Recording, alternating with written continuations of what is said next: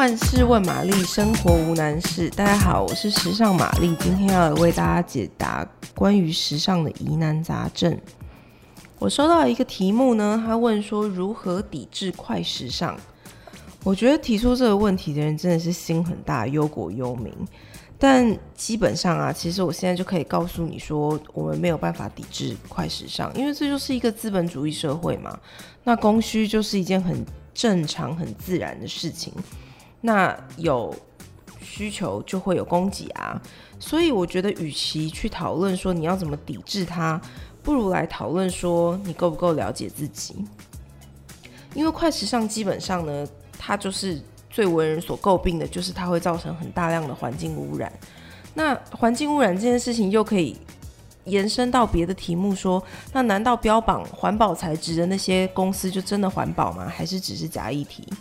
或者它也有可能会造成更大的环境污染，但这题真的太大了，我没有办法回答你。但我可以帮你解决另外一题，就是通常快时尚都是因为它价格非常的低廉，所以呢，你丢掉了也不心疼，你可能穿了一季就丢了，或者是你觉得这季流行什么你就去买，然后下一季不流行了你就觉得哦，那就丢掉吧。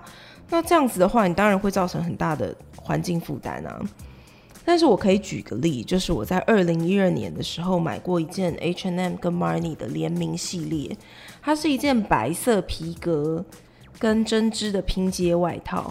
其实我到现在还是常常会拿出来穿。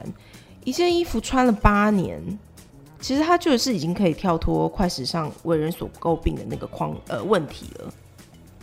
所以我觉得 fashion 是一个了解自己跟找到自我风格的过程。因为你只要了解自己啊，你就会知道自己适合什么东西。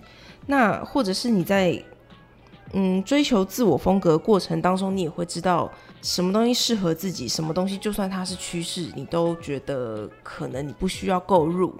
所以你只要理性购物跟谨慎选择，你还是可以把快时尚穿得长长久久。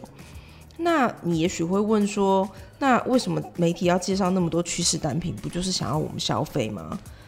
但拜托，你是个大人了，你可以养成独立思考的能力吗？有些东西适合别人，不见得适合你。所以还是那句话，了解自己，找到适合自己的东西。好啦，这就是今天万事问玛丽。如果你喜欢我们的节目，欢迎订阅、按赞五颗星，或是留言，让我知道你更多的时尚问题哦。拜拜。